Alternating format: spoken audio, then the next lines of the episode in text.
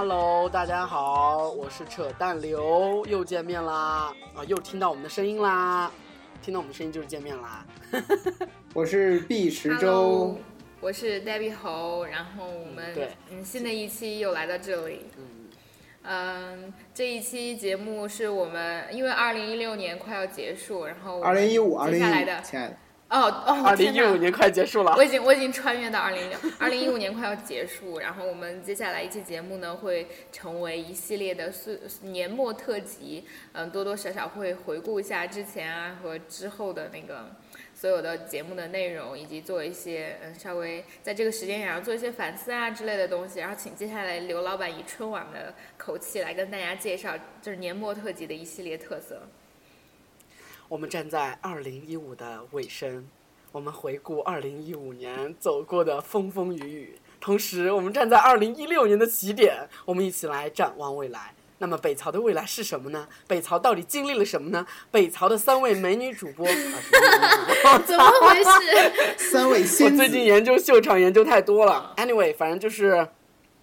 对三三位仙子，我操，太他妈土了吧！三位仙子，我们就是仙子，就三位仙气扑鼻而来。仙气，非常好请给。我一点仙气。然后，对对对。OK 请大家也关注我们的微博、微信，因为关于本期节目的背景音乐，关于我在这一期女权专栏中提到所有的资料呢，可能都会 可能都会出现在我们的、嗯、微博和微信中，这个词儿用得好，这个词儿以及。公众号。对，所以请严谨请大家在微博和微信中搜索“在北大不吐槽会死”，不吐槽会死。对，请关注我们同名微博、微信公众号，一定要关注哦。同时有 BGM，还有原创文章，还有我们的一些，对，你们可以随意来勾搭调戏我们。对，嗯嗯嗯，本期节目的主题呢是我的专栏，然后其实十二月我有很多话想跟大家说，但是真的我现在觉得我的工作负荷是超有点超出了我能承载那个力度，所以有的时候嗯很很多没有顾及到的方面或者做事非常的潦草，但是因为其实坦诚讲，录这一期节目之前，我们有三周都没有录。就你们听见那个，可能是我们一次性完成的工作。这这三周里，我又经历了很多。然后我，嗯，我确实想要在这期节目里对这一个我的女权专栏和年末的一些事情做一个梳理。第一，就是在这三周内，大家应该在网上，嗯，就是知道那个。在公共区域是否可以哺乳，以及你能否接受哺乳这样一个话题，然后很多人撕啊，然后各种各样的吵啊，嗯，关于女性，关于身体。然后另外一个故事是，另外一件事呢，是因为十二月其实是艾滋病，呃，十二月一号还是，反正就是有一天非常开，就刚开始的时候是艾艾滋病宣传日，嗯，所以关于呃艾滋病，关于就是性病的传播以及和它相关的很多变量呢，是非常值得说的。我觉得也是现在最最就是在中国性权传播的同时，在大家性知识得到普及以及嗯女权工作者很多建树中最紧迫的一个。嗯，然后我后来当时又想，因为我自己是一个非常讨厌争论的人，然后对于一些人，我觉得他们除了表示自己很 low 之外，就是你们无法在一个平台上对话。然后对于第二个话题呢，我又觉得我又不能像那个季宣伟或者那个医疗队的那个小护士跟大家 摇旗呐喊。对，就是我 个人觉得，我其实我第一次上地方报纸拉萨什么报，就是因为我那个时候上小学几年级啊，四年级还是五年级，就因为我妈妈可能在医疗机构工作，然后就偶然去打了个酱油，结果被被当成了最年纪最小的艾滋病志愿者在拉萨，但那是一个 bug。嗯，就是其实这件事就真的是已经很久了。我自己了解的这个推广工作和保护工作，其实在中国是很早就开始了，但是它本身自然也形成了这个，比如说艾滋病在社会传播以及社会意见和社会意见构建的这个过程的一个互动，而且它是非常重要的一个 sector。嗯，然后所以我综上所述，包括你应不应该在公共区域哺乳，嗯，以及女性露出自己的乳房这件事情到底有多严重，我想向大家引入一个就是基本的概念。呃，所以本期专栏女权专栏，我想说的是，两个交叉维度，当他们遇见对方时，发生了一些很美妙的事情。所以它是阶级与性别。首先，第一是就是北京的那件事情，就是在地铁上，按有个姑娘她在母乳，于是被人拍照上传到了网络，然后嗯，大家就会在讲，就是公公开的场面，乳房作为性器官是不是可以露出来？然后嗯。我们当然从这件事情上可以非常直观的解读出来，乳房作为性器官，然后身体的禁忌化，然后受到了规训，尤其是嗯公共场场所是社会权力压迫的最直接的地方。有有的女生只是露出了胸部的轮廓，都会被认为是被解读成她在用性器官解读他人，何况就是哺乳的时候你会露出自己的乳房，你有孩子在嗯在吃它。就是，所以你就有一篇文章嘛，在微微信上讲，就是哺乳到底是让哪一部分人不爽？就是其实，如果一个做过母亲的人，或者就是，就对，就是一个任何一个女人，如果她做过母亲，她就知道，哺乳必要时的哺乳，不但是对孩子，比如说他饿的时候他很需要，以及是你自己的，嗯。奶在自己的乳房里胀了很久，然后不不能够排出来，都是非常难受的。那么当众哺乳，如果是所谓的素质低下，因为网络上很多人都这么说嘛，这是公共场合，你怎么能这样让别人看见多不爽？怎么说？怎么样也应该拿拿专门拿个布，就是你可以哺乳，但是你应该拿个布垫着呀，怎么样这样的吵吵就是吵争吵啊争执。其实潜台词就是他们自己没有当众哺乳，素质超高，然后他们又站在 那个。道德高地，就是碧池给我转过一篇一个特别有意思的图，就是那个唐顿庄园里面的呃一个截图，然后配图是你站在道德高地上，不觉得冷吗？其实这种 二元的分配，就是他我我们可以看到，就是阿诺德，就是他是一个哲学家，在批评权威主义人格中讲，面对强权压迫时。那些弱势的人反而会接受这种强力法则，就是为什么我们会在看见很多很多女生也在批评那个姑娘，她不应该这么做，是因为她自己做，她自己作为一个女性，她很有可能会经历哺乳，她也很有可能有这种在公共场合需要哺乳的需求，但是为什么她还要指责那些女生呢？就是因为她已经习惯了这样的父权统治，已经习惯了这种压迫，她只能借助顺从，并且在道德高地上符合对方的这种。需求借助该法则上升，从而取得强权，不仅对自己接受的价值体系缺乏反思，还引以为荣。然后我转了一篇李斯特的，就是呃，微博上有个人，嗯，他写的一篇文章是维斯某，他就讲这是为虎作伥，因为当众哺乳的权利是如何被剥夺的，以及乳房在公共场合的这种。嗯，权利是怎么被剥夺的？是一个很漫长的社会体系，它对男性的生殖器不能，不能在社会上随便露出来。其实是同一个流动体系，当然会有那种差异。但我们知道，社会的厌女性，就其中包括讨厌女性身体的哺乳。何况，其实母亲哺乳是世界上最纯洁的行为之一，它跟性完全没有关系，好吗？但是为了养育下一代，很有可能是个男婴。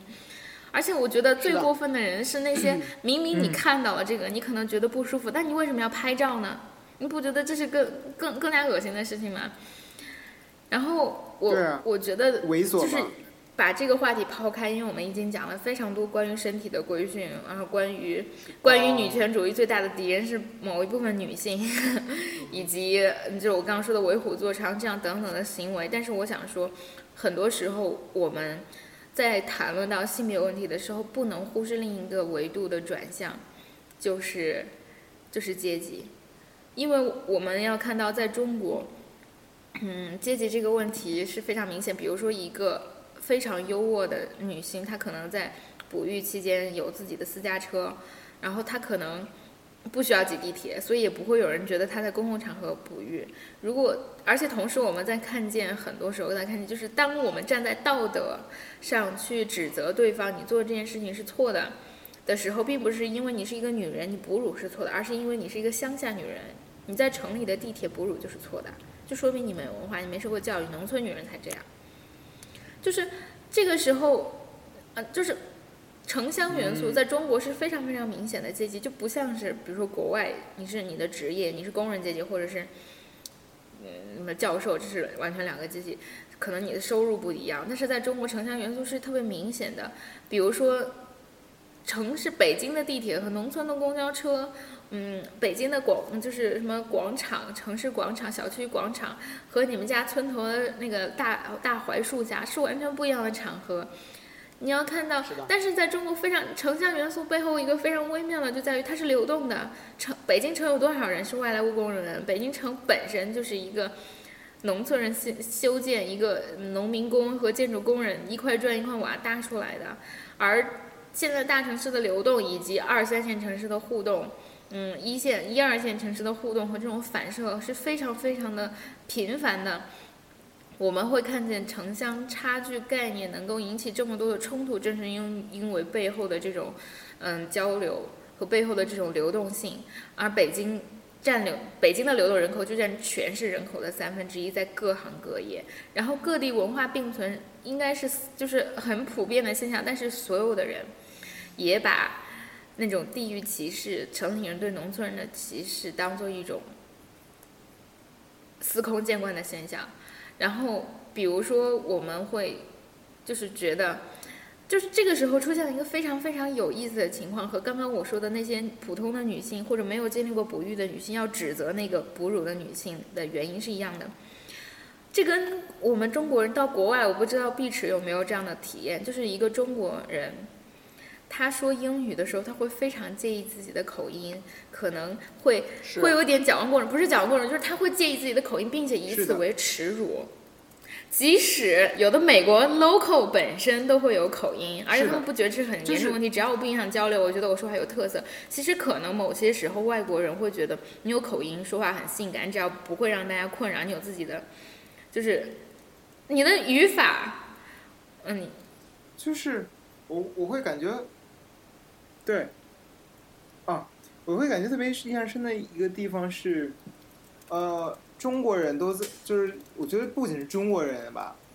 嗯，包括韩国人，包括日本人来这边的留学生，都感觉是他们在尽量的能让自己模仿的越像美国人的口音越好。嗯，他们是他们在每说每句话之前都要深思熟虑，但是实际上你听到在美国的口音最重的人不是中国人，不是东亚人。是所有母语是西班牙语的人，你会听到他们特别特别明显的口音。但我我想讲的就是，这是一个身份在身份差异在行为上的反转。比如说，一个真正的公主，她不会介意自己的这些财宝；但一个从农村出生，不能说公主吧，一个王子不介意自己的财宝；那一个农村出生的男孩，他一步步走上将军，他可能还非常的小气，但是他会把自己的行宫。造的冠冕堂皇，因为他介意这种因为城乡二元身份转化时带来的这种那种，就是身份的象征，因为它不具有这种合法性。我来举个例子，同样是在我关注的那一篇微博博主维斯特他的文章中写到，在法国，巴黎和外省的差别是文学作品中长盛不衰的主题。也就是说，比如说巴黎人就是。觉得在法国嘛，巴黎就是巴黎，巴黎之外的才是法国。然后外省人就是农村人。结果在读商科的时候，一个从外省来的同学和一个真正巴黎的本地人在一起，他们都在塞纳河边。然后这个巴黎人他就在河边快乐的奔 奔跑，因为是同学聚会什么的。然后那个商科的同学就穿着正装，那那天他们没有什么正事儿，但是而且是参加同学聚会。他穿着正装，拉住了那个外省人，拉住了这个巴黎人，说：“不要跑，这可是巴黎，而且小心做着小步做着示范，说你要走得非常优雅。”然后就是这种自卑证明了他的外省人身份，也是这种悲切才惹人笑话。当然，这是法国文学中表现的一个主题。可是我觉得，就是现在我能日益的感受到，这种这种微妙的心理发生在中国人出国之后读书。比如说在北大，你不是北大土著，到这边来读研。对，我不是，我真的不是打地图炮，我真的，我认为很多人非常的优秀，他可能穿正装走八黎步，他说英语腔都会比我优秀一万倍。但但是你知道，有的时候有一种，有一种背后有一种气质或者有一种感受，让让让你感受到他的悲切和他的自卑和他的那种迫切要证明我是城里人。我上了北大，或者我我会说英文，我去过美国，我的口音非常的好，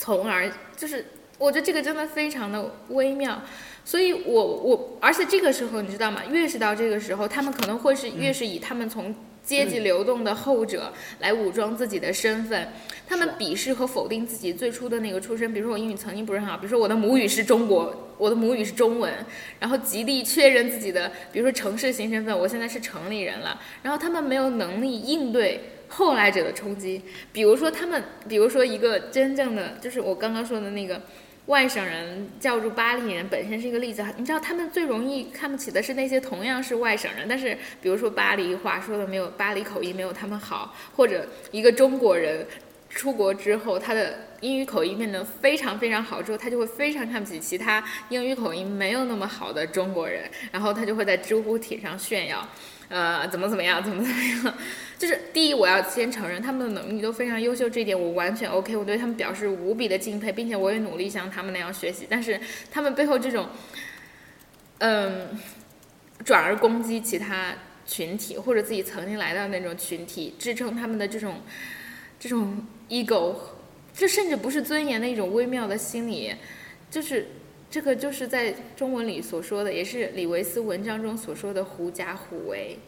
然后他在文章中最后一点，我觉得可能关注我微博的草友看到了，他说，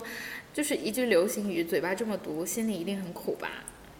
你知道，就是其实这个第一，我想说，这种心理发生是很正常的。可是我要认识的是，这种就是我们接受的教育，我们这种狭隘的社会观，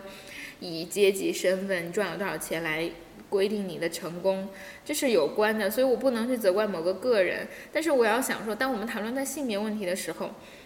一个女人为什么要为难女人，或者解释为什么女权最大的敌人是女人的时候，我们才能够分析出来很多事情为什么会显得会会打破那种常规，这就是正常的，就就是不应该你，或者你这样没做没素质，不会说这种话。而我要讲的第二个问题就是城乡。和城乡和阶级有关的，嗯，和刚刚的哺乳也有密切关系的一个议题，就是太太啊，就什么太，就是艾滋病。呃，因为这学期我有一门课，然后它是嗯，讲的讲了就是社会关系和媒体等等等等非常多的议题，然后其中有一篇文章，呃，是艾嗯泰坦尼克定律中国艾滋病风风险分析。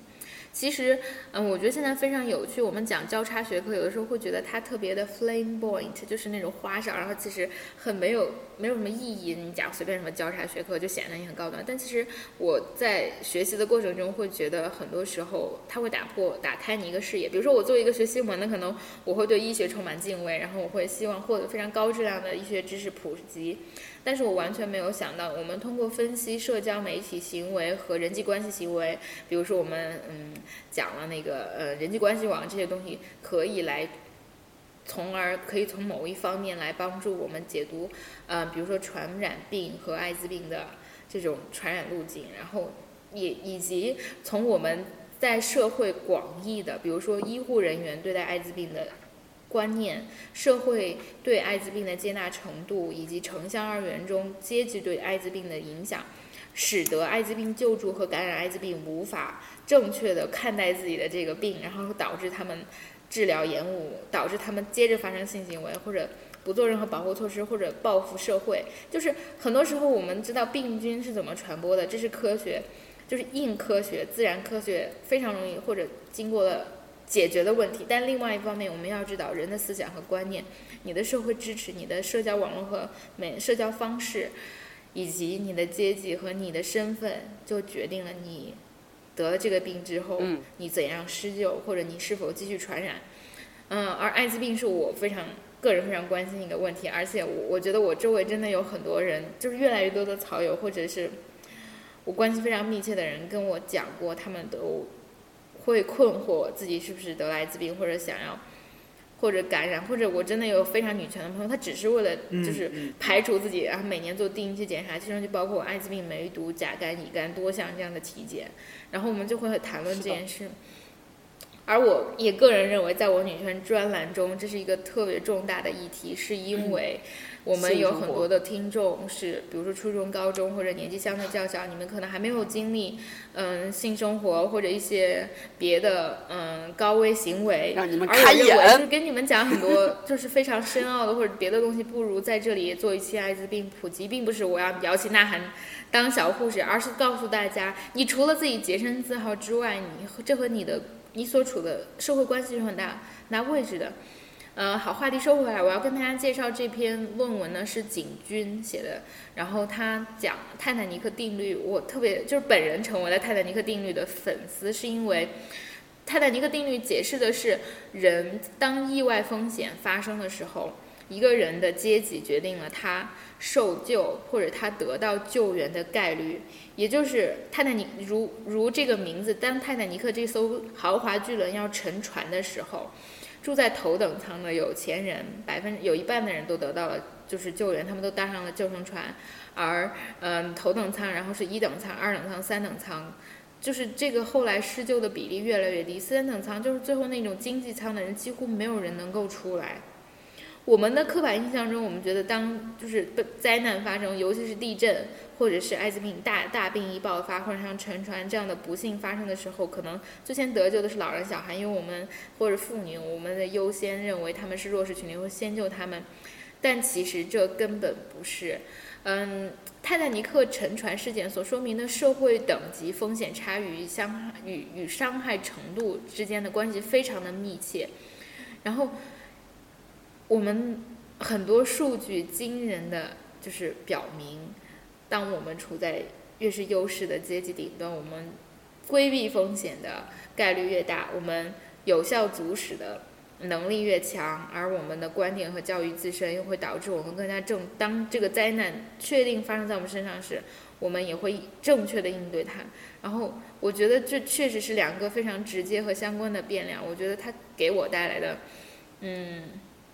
冲击也很大。有个疑问就是：难道社会等级差异在巨大灾难发发生之前决定了我们的命运吗？那是不是我们就没有任何机会？而我认为这不是，是因为阶级间接的决定了，呃，你受灾难时的教育，或不是什么受灾难时的反应，是因为阶级可能影响了你的教育，影响了你的影响的，就是你面对他的态度。所以。泰坦尼克定律和艾滋病问题在结合在一起的时候，我们会看见，呃，另外两个维度也非常的重要，就是社会偏见和和人们对社会偏见的恐惧恐惧。怎么说呢？首先，你作为一个普通人，你对待艾滋病有没有偏见？和如果你得了艾滋病，你害不害怕别人歧视你？这是两件事。这就发生在我们在中国推行艾滋病宣传，嗯，艾滋病防治的过程中，哪怕是医疗组的，比如说，嗯，医生和护士，他们自己本身，他们不是，他们是高危人群，但是他们是健康的，他们对待那些得了艾滋病的人和你家人得了艾滋病，你怎么对待他们？这对艾滋病病情的传播和保护和施救都有巨大的影响。就是中国艾滋病的巨大，比如说我们看到河南、云南以及一些省份，他们就是艾滋病真的是很普遍的，然后一些维度在不同的发生。我们就是这篇论文的本身呢，讲了很多，比如说呃社会风险的概念，就是就是艾滋病是一个风险，你有概一定的概率去感染它。然后嗯，这背后呢有很多，比如说。学术上讲的逻辑差异，因为从人口学的角度上讲，它要从地缘、民族，嗯，包括嗯呃很多维度去分析，到底是什么样的人是高危人群。然后比如说，我们认为吸毒人群、暗娼男同性恋、卡就是长卡司机会被视为高危人群，然后会他们被视为嫖客的替代人群，而性病。就是卡车司机。所以说你为什么不问呢？你他妈为什么不问呢？贱人！哦，我还说是一个俄罗斯人的名字长 卡司机呢。哦，我好听这个名字。哦，对，那个学者我知道的。然后，然后这个另外一方面呢，就是这篇文章把孕妇当做普通人群的替代人群，呃，然后就把他们作为对比两个监测。呃，其实我想说，这个人群，我心里第一反应是，哎呀，就是把这个特定人群作为艾滋病感染者，是不是也会有歧视？比如，当我们现在提到男同性恋和艾滋病的关系，我每次都要解释很久，非常严肃、很招人讨厌的讲，他们不是高危人群，只有做爱不带套的人才是高危人群。但是，嗯，没有办法，因为在科学统计中，有的是既定事实及男同性恋中的艾滋病比例非常高，是一个既定事实，它并不是一个，就是嗯，discrimination 歧视这样的，嗯，所以这篇论文就利用比如说社会组织分析和文化象征分析，还有社会分层分析来看待一个传染病是如何传播的。然后，嗯，他给了非常多的数据，地理上的，然后民族上的，嗯，我们已经非常符合常识的是，比如说贩毒地区，比如云南或者是，嗯，边疆地区会大一些，然后广广东也非常的高。然后我们也看见，其中非常著名的性学家潘绥铭，他是人大性学教授，也是性学在学术中做的非常好的。他讲了一个，就是为什么，嗯。就是阶级更低、社会地位更低的人更容易，嗯，感染艾滋病的一个非常直接的例子，说，比如说，我们假设一个人群，她是暗娼，她就是妓女，然后我们会发现统计出来的是，呃，收入越低的妓女越容易得艾滋病，但是这个中间的变量不是因为她收入低，所以她容易得艾滋病，而是因为我们发现收入低的女性都是大龄的女性，可能她的。就是相貌已经不是非常好，他获得艾滋病的那个，他获得客户招来生意的机会很低，所以他当他的客户要求不戴套或者不做防护措施时，他想要争取自己保护自己的能力就越低，意愿也更低，然后这个时候他受感染的概率就更大，同时也因为他的姿色不好，他的比如说发生性爱的场。地很有可能是，比如说露天或者一些工地附近，或者一些流动人口聚集的地方附近，不像那些真正在会所里的那些名流小姐，他们是有非常安全的、舒适的所谓的工作地点。然后，嗯，同时有很多大龄妇女的家庭背景是来自，比如说她她遭到丈夫抛弃，或者她已经怀了孕，她是为了维系自己的家庭才做这些事情，她不好意思劝她的顾客使用安全套，增加了风险之外呢。他又需要非常有弹性的工作时间，说明他的他为了照顾家人或者为了做别的事情，需要他，比如说就近卖淫场所，嗯，就是刚刚我说到的街头啊、菜市场附近啊，嗯，建筑工地旁边，他本人没有几乎没有人身安全障碍，人身安全保障，受到性破坏和性伤害的比例更大，比如说一群人。而且这是导致艾滋病感染的几率非常非常的大。我们要知道，就是并不一定是你和艾滋病的人就是做一次，你就会立刻感染。但是如果你要是这个这个比例已经非常高，但是如果你要是受到了多次的非常粗暴的创伤，或者是嗯更多的伤害，你你的哪怕不光是艾滋病，包括妇科病，包括其他的性病，而他们又同时因为自己的贫穷很难。把自己的卫生条件就是组织的更好，所以当他们产生性病和比如说其他嗯妇科病的时候，他们没有时间及时的去救治，然后缺乏必要的医疗条件，甚至到感染和患病率非常的高，这就是一个身份差异在非常直观的传染病的表现上是有巨大的区别的。然后我们刚刚讨论的只是非常直观的，就是你可不可能得病。然后接下来一个话题是，当你得病之后，你的身份，嗯，和你家人的反应，对你接下来治疗和你对你接下来健康的影响，嗯，就是比如说我们看到一个，嗯，得病的人，他因为恐惧，大家对他的那种恐惧，他害怕别人怕他，他害怕别人不能接受他，他要瞒着对方，或者他想要就是。报复就是你知道，这个时候人是非常脆弱、vulnerable 的，很容易遭到攻击。然后他，嗯，不知道会发生各种各样可怕的事情，就可能他会报复社会啊，或者怎么样。当然，嗯，我觉得这个是非常怎么说呢？不好说，可能是一极极端的个案和个例。这个时候，艾滋病就成为了一种话语，而不是真正的病毒。它只是一个观念，然后它与主观风险是连接在一起的。所所谓的主观风险是指艾滋病在中国流行的种种风险因素的判断和看法，而不是这个病本身。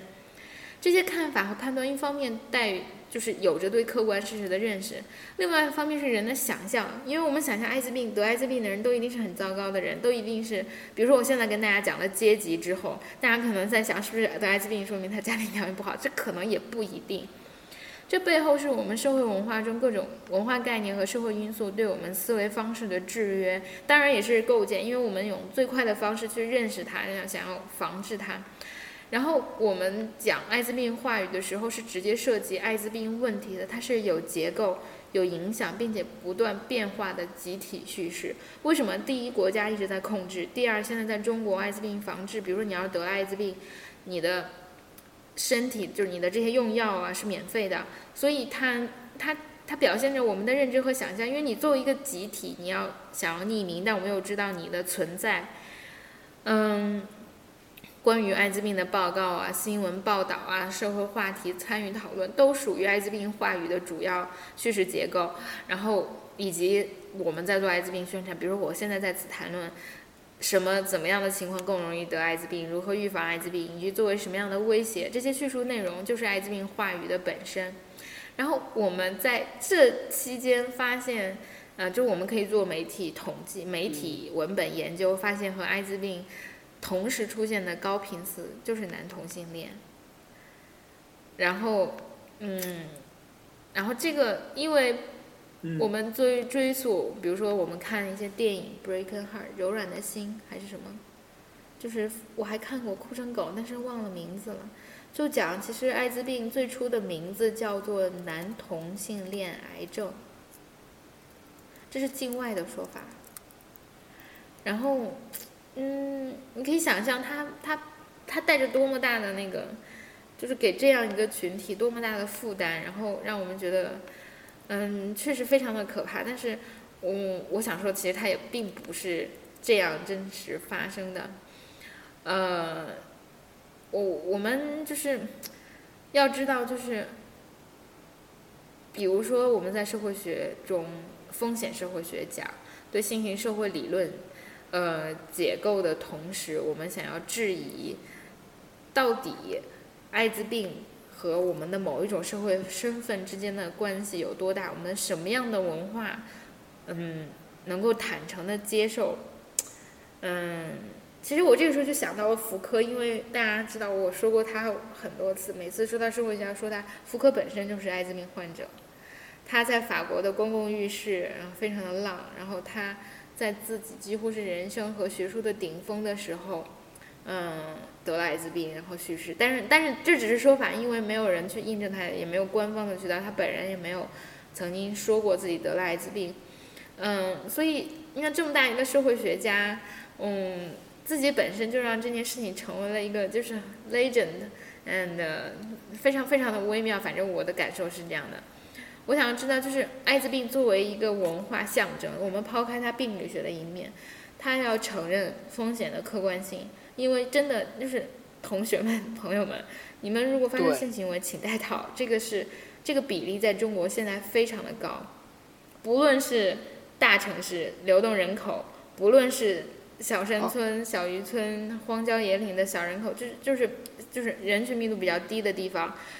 首先是因为在中国，它情况非常复杂。我们的人人均分布虽然随着户口的制度不是很流动，但是我们的城乡流动，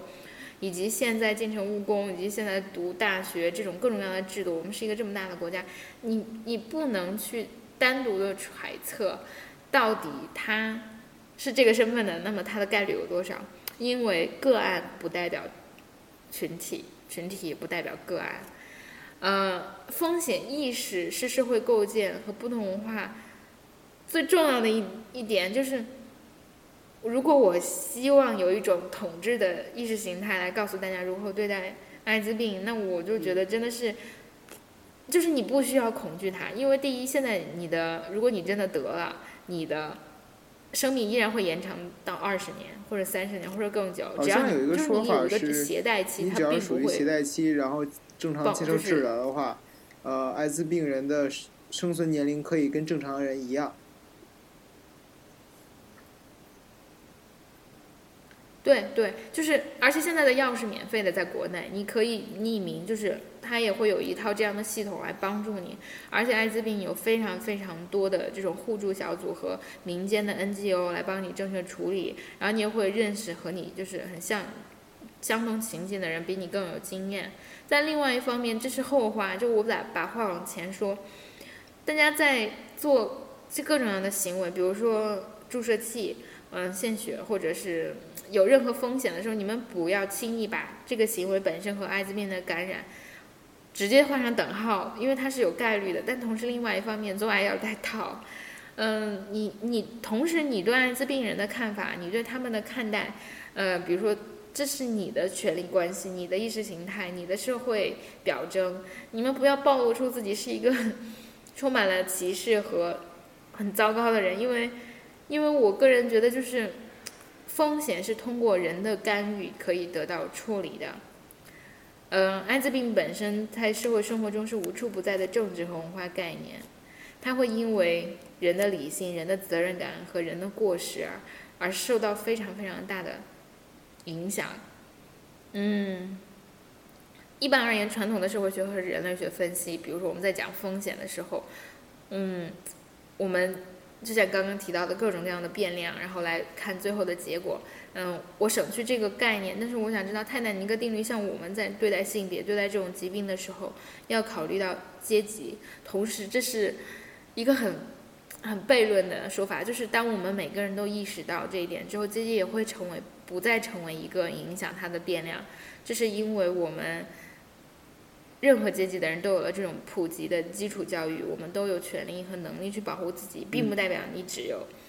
多少钱你才能做到这些。嗯，就是我花了这么多口舌，嗯，就是也不知道自己最后说到 get lost 到到哪里，但我觉得这些真的很迫切。嗯，我我意识到有一种女权主义是在做实事的女权主义，她非常关注实际问题，她不会跟人争论，就是嗯，到底你给女生打几分这件事情，或者不会，就是他离学术可能也会稍微远一点，他关注的是一个个体的，就是一个群体一个社会现象，就是。你知道，就是我现在越来越觉得，有的议题比别的议题具有更更加的 priority，就是优先级。嗯，我觉得艾滋病，呃，是非常具有优先级的话题。我不论我们有什么样的性观念，或者怎么样对待男人和女人性观，即使你是一个很父权的人，你也不想得艾滋病，这是人类的一个基本共识吧？我觉得。所以，嗯，在本期节目里呢，我来跟大家嗯说了很多，就是听上去很枯燥的事情。然后我自己也认为，这是一个过程。嗯，从我就是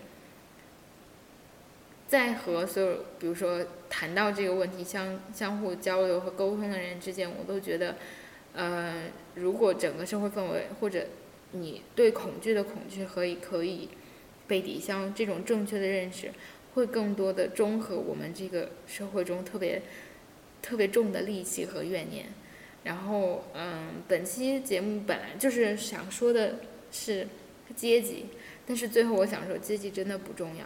因为现在有一种风气是，好像我们每个人都想要实行达成一种阶级的转换，也就是我要努力挣钱，然后迈入中产阶级，然后从此改变我的人生。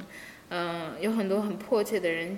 就是在知乎上或者媒体上提问，是不是我努力没有用啊？嗯，我想说，第一，在中国阶级呈现的形状并不是健康的橄榄形，嗯，是一个金字塔，就是倒钉子图钉形，有大量的你看不见的人，嗯，你根本不知道他们在微博，你根本无法在社交媒体上找到他们身影，因为他们不用互联网，嗯，他们真的挣扎在温饱线上，就是甚至吃不起肉，就是真的，我觉得温饱问题对中国并没有完全的解决，你不知道，你你觉得解决了，只是你不知道。嗯，要知道很多很多社会，哪怕都是白领、工地人，他们是吃不起肉的，是因为他们的午饭就是热干面、肉夹馍和街边摊，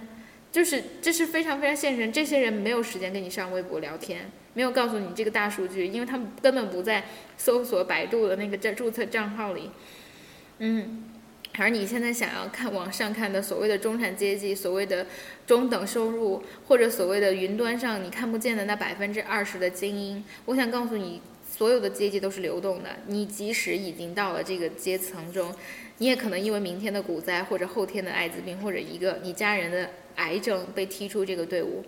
而另外一方面，我不是不支持大家向上努力，但是我非常反，就是反感。比如说在知乎中有人讲，作为一个农村大学生，我想要实现自己人生价值，想要挣钱，并且成为成年人，我该怎么做？下面有一个最多的回复是，嗯，写代码搞金融，在金融圈写代码，在代码圈搞金融。就我当然知道这是挣钱非常快的方式，可是。我并不是一个很鸡汤的人，他下面有很多人对阶级的，就和对社会阶层的分布和现在对中国的很多观点，我都是持基本认同的。大环境我是不能改变的，但我的观点是，你要知道你能，你这一生获得的物质资源，你占有的所谓生产资料是有限的，而且是富裕的，就是，可能要引入另外一个观点，就是以有涯随无涯，但是这个无涯并不是无限的财富和至高无上的社会地位。嗯，我觉得很多人在做非常幼稚和自以为是和自负的这种观念，是因为中国在把拜物主义和物质主义一一种扭曲的观念，通过知乎的炫耀式回答，通过呃微博上互相撕逼的这种方式，把它合法化，把它就是把原来的精神追求拉下这种神坛。我们都知道写代码、搞金融可以赚点钱，但是我认识所有写代码和 搞金融的人的生活质量确实非常值得商讨，就是。你作为一个高收入的民工，你没有，你可能在收入上迈入了某种阶层，但你的身心健康依然在受着你风观念上的巨大风险，因为你的从社会角度、从社会关系角度和你的意识意识角度，你的这种抵御风险和面对人生的这种怎么怎么啊？我们要开始谈人生了，好可怕！Anyway，就是大家 get 到我的 point，但是嗯。我欢迎有不同观点或者有各种疑问的人来我的微博和微信跟我 argue，虽然我根本没有时间回复你们的 argue，没有时间然后要不然，嗯，这一期节目我们就到这里，然后，然后，哎，天哪，说的好心好心累，拜拜，嗯，好，拜拜，拜拜，拜拜。